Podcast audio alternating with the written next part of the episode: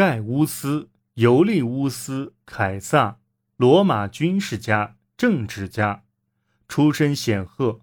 早期政治生涯因与苏拉的敌对状态而中断。公元前七十八年返回罗马，重建政治声望，但其奢侈的生活方式更为引人关注。公元前六十年，成功与其对手庞培。和克拉苏和解，三人结成前三头同盟，成为执政官，掌管阿尔卑斯山南北的高卢地区和伊利里亚。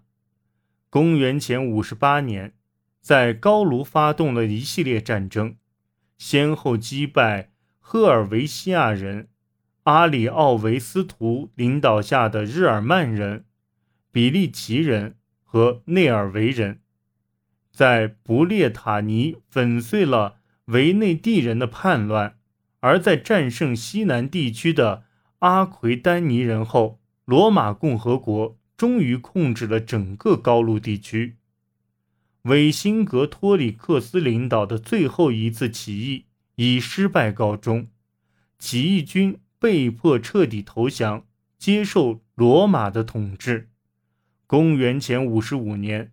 首次试图进攻不列颠，公元前五十四年打败了卡斯维拉努斯统治下的英格兰，迫使其成为罗马的附属国。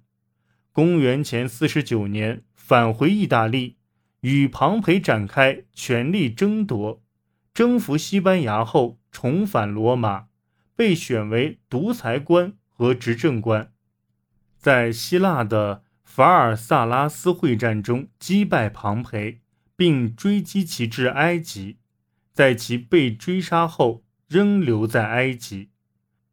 后在西班牙和非洲攻打残余反对者，嫉妒滋生出阴谋。